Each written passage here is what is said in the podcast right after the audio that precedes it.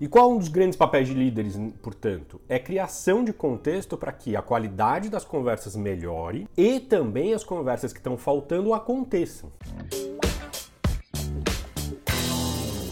Vocês veem que eu estou num setting diferente aqui, num contexto diferente. Estou no em Caxias do Sul, na verdade, mais especificamente, eu estou em Farroupilha, é, Rio Grande do Sul. Vou estar aqui no, numa palestra para a liderança das empresas Randon. Tema do Café com Edu de hoje, muito especial, hein? Um dos mais importantes papéis de liderança. Foi fruto de um workshop que eu fiz ontem. Eu estava na Avenues, Avenues uh, School, e ontem no workshop emergiu esse tema, que é um dos maiores papéis de liderança é a criação de contexto. É impressionante o quanto a gente vem numa cultura de conteúdo. O importante é conteúdo, eu preciso de um framework novo, eu preciso de um, de um conceito novo. Tudo cabeção, né?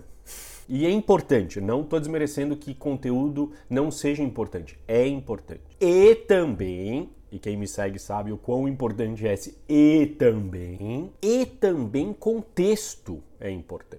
E quando eu estou falando de contexto, eu estou falando de contexto no seu sentido mais amplo da palavra. Criação de um espaço efetivamente de conversa. A gente também está numa deriva cultural achando que fazer mais, fazer mais, mais plano de ação vai entregar melhores resultados. E o convite que eu tenho feito e tenho aprendido muito com Bob Dunham lá na liderança generativa é a importância das conversas. São as conversas que impactam resultados, tanto a qualidade das conversas quanto aquelas que estão faltando, as pendentes. E aí, portanto, é ritmo de conversa, tempo para as conversas, o estado emocional para as conversas, criar um contexto para que a emoção esteja presente que vá gerar frutos de boas conversas e não, por exemplo, de repente a equipe inteira está no medo e a gente vai conversar sobre futuro a partir do medo.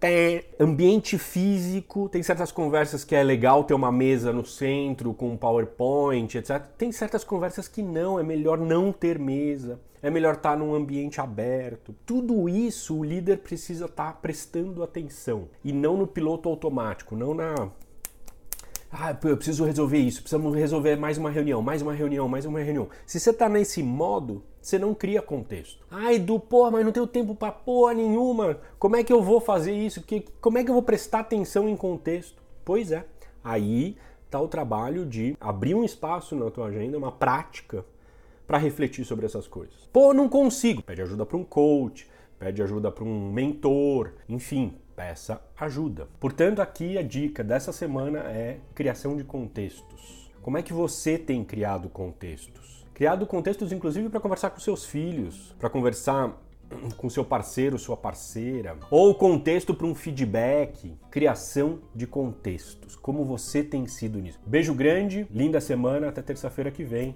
para mais um Café com Edu. Tchau, valeu!